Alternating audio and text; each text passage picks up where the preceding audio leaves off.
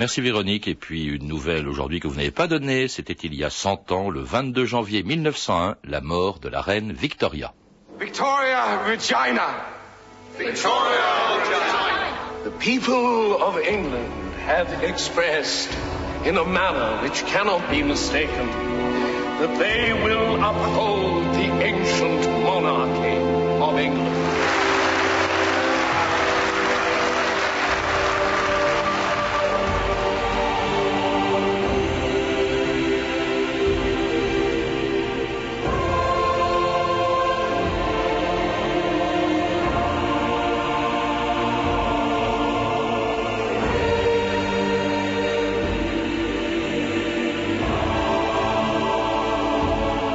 2000 ans d'histoire.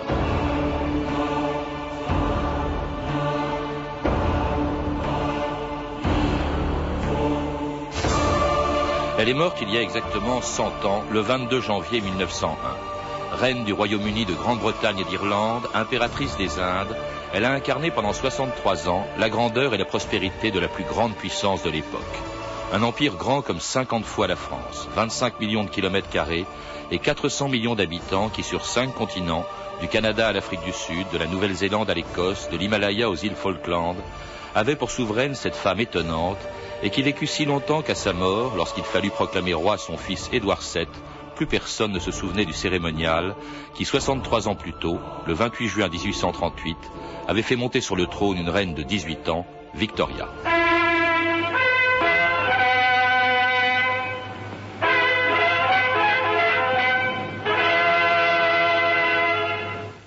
By the grace of God, Queen of this realm, and of all her other realms and territories. God save the Queen.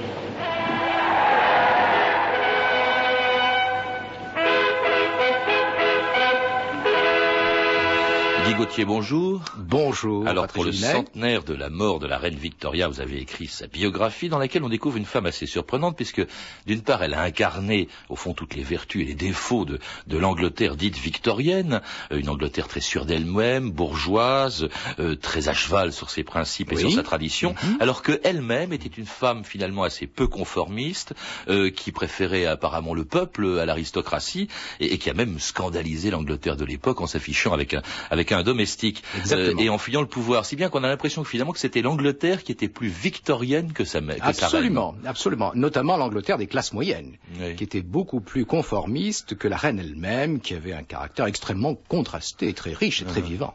Alors, Guy Gauthier, elle, elle est née euh, en 1800, 19. euh, 1819. Mm -hmm. Elle est née d'un mariage arrangé parce qu'il fallait pas que la dynastie s'éteigne. Hein. Elle, avait, elle avait plusieurs oncles, mais aucun n'avait de descendants. C'est vrai, et euh, il a fallu donc très rapidement que euh, deux frères de Georges IV, enfin du futur Georges IV, se marient, fassent un mariage légitime pour qu'il y ait une succession à, à la couronne d'Angleterre, à la dynastie de Hanovre. Ah, Le duc de Clarence donc s'est marié rapidement, malheureusement tous ses enfants sont morts légitimes, sont morts en bas âge, et le duc de Kent, lui, qui a épousé euh, Victoria Louise de Saxe-Cobourg-Gotha, a eu une seule enfant, c'est notre petite Victoria, née en 1819. Et qui s'appelait Alexandrina. Absolument. Hein Elle s'appelait Alexandrina, Victoria Alexandrina, parce que son parrain, on l'ignore, était le, le, tsar de Russie, Alexandre Ier, grand allié de l'Angleterre contre Napoléon. Alors elle devient reine à la mort de son oncle, euh, Guillaume IV, oui. euh, et euh, elle devient reine, mais elle est pratiquement la première reine ou le premier roi à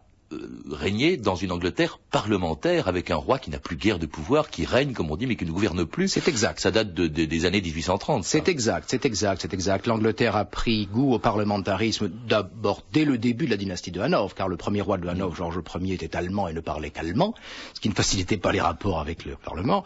Et puis à partir de Georges III, le grand-père de Victoria, Georges III est devenu fou, vous le savez, euh, donc le, le, la monarchie a été en retrait. Si bien que le parlementarisme s'est construit, je dirais, accidentellement. Ouais. Et Victoria devient effectivement une souveraine parlementaire, ce qui ne correspond pas d'ailleurs à son caractère, car c'est une femme qui a de la volonté. Oui, je ne me laisserai pas dicter ma volonté, disait-elle à plusieurs reprises.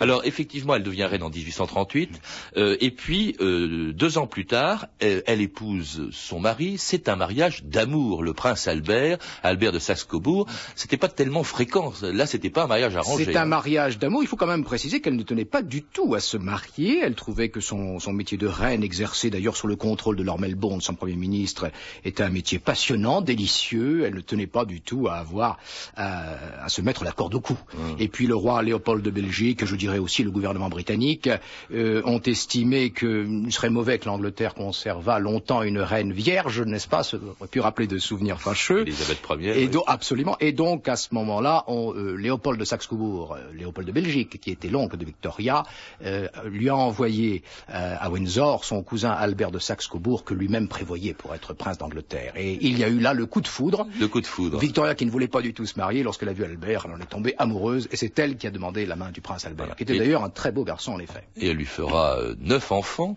Oui, euh, lui fera peut-être parce qu'elle ne souhaitait pas du tout avoir neuf enfants. Oui, effectivement, parce que couple modèle, Guy Gauthier, ah mais pas parent modèle. Hein, les pauvres enfants, ça n'a pas été rigolo pour eux, hein, euh, notamment, notamment le prince de Galles, le futur roi d'Angleterre, Édouard, qui, qui, qui était pas gâté. Hein. Élevé très durement. Albert a été un, un, père modèle dans la conception allemande de l'époque, très rigoriste, très sérieuse.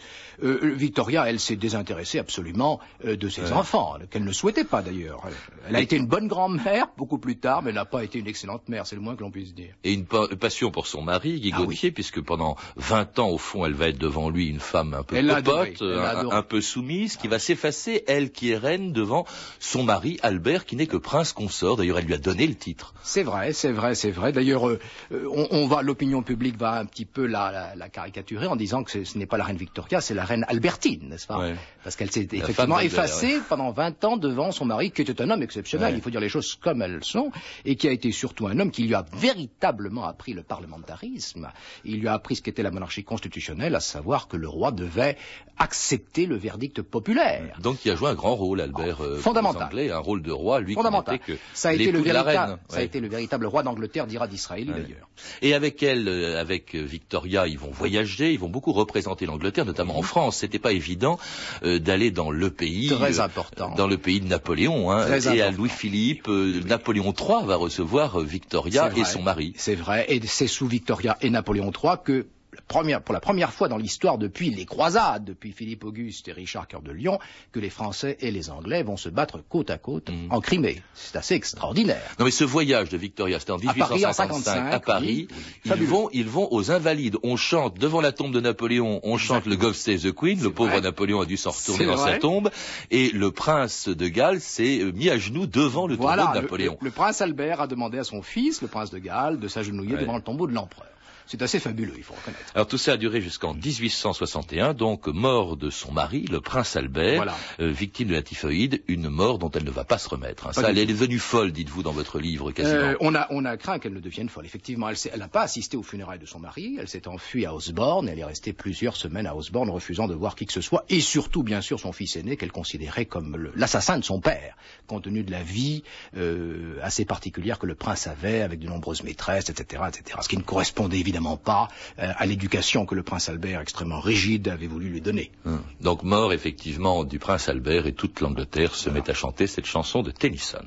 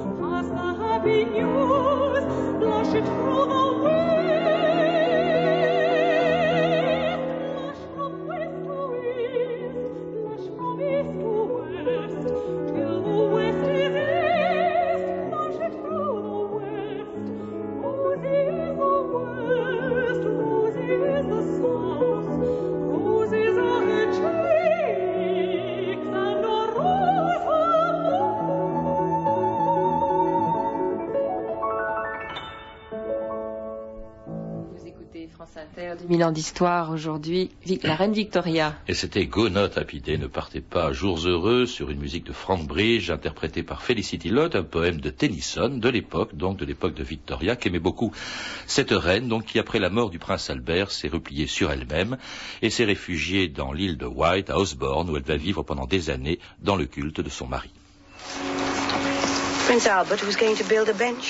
Le prince Albert voulait faire construire un banc ici. Il aimait beaucoup Osborne. Ah, C'est un bel endroit, madame. Dans tout ce que je fais et ce que je dis, j'essaye de deviner ce qu'il ferait ou dirait s'il était là. Mon secrétaire privé veut me rendre à mes fonctions officielles.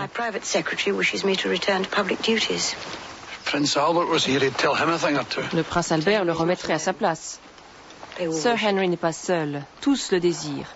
Les mêmes qui ont refusé le titre de roi à mon mari parce qu'il était de trop basse noblesse.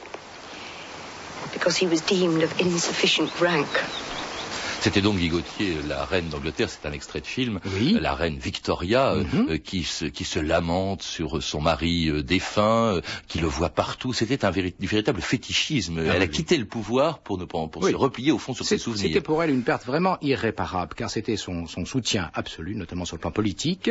Et cette période de deuil a duré très très longtemps, à tel point d'ailleurs, si longtemps que l'opinion publique britannique a commencé à se demander si la monarchie était très utile, puisque la reine n'apparaissait plus, elle n'ouvrait même plus les sessions du Parlement. C'est extraordinaire. Alors il y a autre chose qui va faire, euh, euh, qui va pousser l'Angleterre à se poser la question de la nécessité de la monarchie, c'est un peu le scandale que, mhm. que provoque l'apparition à Osborne, dans l'île de White, dans cette résidence qu'elle avait fait construire, ou bien euh, à Balmoral, en, Écosse, d'un homme, d'un valet d'écurie, qui s'appelait John Brown, et alors qui, avec lequel elle a des, relations dont on n'a jamais pu établir la, réalité. Mais ça, ça a scandalisé les Anglais. C'est vrai. Elle a, vécu, je dirais presque maritalement, entre guillemets, entre ce, valet d'écurie, qui d'ailleurs était le valet euh, du prince Albert. Hein. donc c'est aussi du fétichisme. C'était le valet de son mari. Euh, et donc elle a constamment à Balmoral et à Osborne était avec ce, ce, ce, personnage assez étonnant avec lequel elle avait certaines privautés, elle buvait beaucoup, enfin beaucoup de, de, de, femmes de la gentry ou de l'aristocratie anglaise. Un, un, certain penchant pour l'alcool, ils buvaient tous les deux. Ah lui aussi, oui, il, ah, oui, femme. il, l'appelait femme, majesté, il l'appelait femme, ni majesté ni madame, il l'appelait femme. Il faut savoir aussi, euh, on a prétendu qu'il faisait c'était la grande mode, que tous les deux faisaient tourner euh, les tables, n'est-ce pas, et que euh, avec ce genre de séance euh, Brown pouvait faire apparaître le prince Albert. Ça a été aussi une des explications à leur relation un peu mystérieuse et très intime. Mais elle cherchait peut-être de l'affection, la brutalité de ce personnage qui buvait, euh, qui, dit-on, la battait, mais enfin je sais pas Alors, si c'était vrai. L'affection sans doute, un soutien aussi physique. N'oublions pas que euh, son, son, son veuvage a entraîné des conséquences physiques importantes chez elle, puisque à partir de la mort d'Albert, elle a souffert terriblement des jambes et à certains moments elle ne pouvait plus marcher. C'est donc John Brown, qui était très qui la promenait sur un cheval, absolument, qui la promenait ou qui la portait quelquefois dans ses bras, effectivement, pour passer d'une pièce à l'autre. Alors l'absence de la reine, la présence auprès d'elle donc d'un valet d'écurie vont scandaliser la famille royale et inquiéter le premier ministre de l'époque, Benjamin Disraeli. Uh, Quelqu'un a-t-il vu ce monsieur Brown? C'est son domestique, je crois. Il la suit partout. Monsieur Disraeli, vous avez sans doute entendu les rumeurs. Je ne tiens pas compte des ragots. Je m'inquiète pour la réputation de la monarchie. Son influence sur elle me fait peur. Quelqu'un qu'elle respecte doit la persuader d'abandonner ce favoritisme ridicule avant qu'on aboutisse à une situation. Une situation. Vous ne fréquentez pas les clubs républicains, ce n'est pas pour cela que nous devons ignorer leur raison d'être. Alors c'était dans les années 1860, 1870, euh, jusqu'à la mort de John Brown en, 1883, qu'elle va soutenir jusqu'au bout. Je crois qu'elle a même fait édifier ah un buste ah en marbre noir pour John Brown. Elle sera d'une grande fidélité, un buste, il de nombreuses statues dans les parcs royaux, statues que son fils aîné, donc le roi Édouard VII, s'empressera de détruire après 1901, naturellement.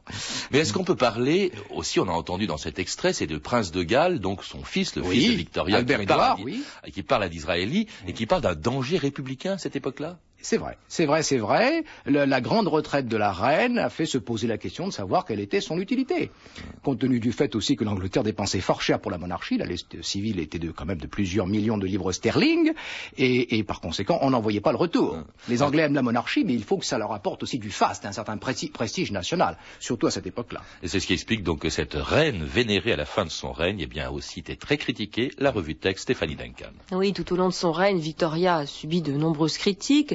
En 1848 déjà, alors que toute l'Europe hein, était, était, en ébullition révolutionnaire, la reine d'Angleterre exprime son soutien au roi de France, ce qui inquiète l'écrivain Charles Dickens.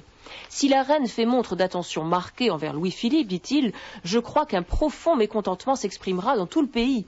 En attendant, ajoute Dickens, nous sommes nous aussi dans une étrange position, avec la terrible misère des villes industrielles et toutes sortes de fléaux publics, en des réalités qui sont loin de l'univers de Victoria et qu'elle ne risque pas d'ailleurs de découvrir dans les livres de Dickens. En effet, le Premier ministre Lord Melbourne, à l'époque, a déconseillé à la reine la lecture d'Oliver Twist, parce que, dit-il, on n'y parle que de pauvres, de criminels et autres sujets désagréables, unpleasant subjects. En 1849, Victoria fait un voyage officiel en Irlande où, entre parenthèses, environ un million d'Irlandais meurent de famine après la crise de la pomme de terre. Mais là non plus, semble-t-il, elle ne voit pas grand-chose. Des Irlandais, elle écrit qu'ils sont dépenaillés et misérables, mais aussi, elle dit, incroyablement surexcités, tous très occupés à courir et à se bousculer, à rire, parler et hurler. C'est surtout, donc vous l'avez dit, entre 1861 et 1871 environ, que Victoria subit les plus vives critiques à cause de sa relation avec John Brown, on l'a dit. On lui reproche aussi de dépenser trop d'argent. Mais qu'en fait-elle? demande avec insolence le libéral Trevelyan. On lui reproche aussi de se désintéresser des affaires du pays. Et donc le Premier ministre d'Israël tente bien de raisonner sa gracieuse majesté. Dans les grandes occasions, lui dit-il, il est sage que l'influence palpable, si l'on peut dire, du souverain soit sentie et reconnue par la nation et que le Parlement comprenne que le cours d'un ministère dépend de la volonté de la reine. son successeur, Gladstone, ne sera pas toujours aussi patient. En termes grossiers, dit-il, la reine est invisible et le prince de Galles n'est pas respecté. Et oui, on ne supporte pas non plus les frasques du fils de la reine. Et d'ailleurs, quand celui-ci a un troisième enfant, un journal radical n'hésite pas à écrire encore un fâcheux événement. Et quelques jours plus tard, c'est le pire, hein, écoutez, lorsque le bébé meurt, c'est quand même horrible, le même journal titre Une délivrance bienvenue. Eh ben. c'est dire le niveau de la popularité à l'époque de la famille royale. Les plus radicaux en viennent même à mettre en cause la monarchie. Un syndicaliste Hodger appelle à l'instauration d'une république d'Angleterre et le maire de Birmingham, Joseph Chamberlain, l'affirme haut et fort, la République viendra et au train où vont les choses, notre génération la verra. Alors j'imagine Victoria réagir avec flemme. We are not amused.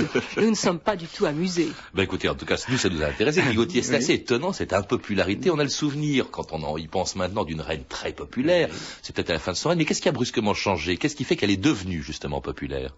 Elle est devenue populaire, d'abord parce qu'elle a repris ses fonctions de, souveraine, et euh, lorsqu'elle a repris ses fonctions, ça, cela a coïncidé avec le gouvernement assez prestigieux de Benjamin d'Israëli, qui va construire de toutes pièces, et avec l'accord de Sa Majesté, le, plus fabuleux empire, n'est-ce pas, colonial, que l'Angleterre et que même que le monde ait connu. Effectivement, l'Angleterre est la plus grande puissance de l'époque, grâce à sa flotte, son commerce, son empire, son industrie, et bien entendu, les traditions défendues à la Chambre des communes par le Premier ministre conservateur que vous venez de citer, Benjamin Disraeli.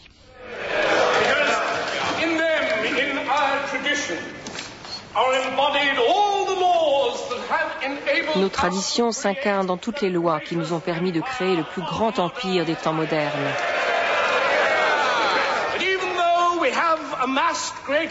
Bien que nous ayons amassé des capitaux considérables et construit une industrie sans équivalent dans le monde, ces imposantes créations ne sont rien si on les compare aux coutumes invisibles qui façonnent nos vies. Aux membres de l'opposition qui veulent détruire les bases essentielles de notre pays, je leur dis de retenir ceci. L'Angleterre ne peut pas repartir à zéro.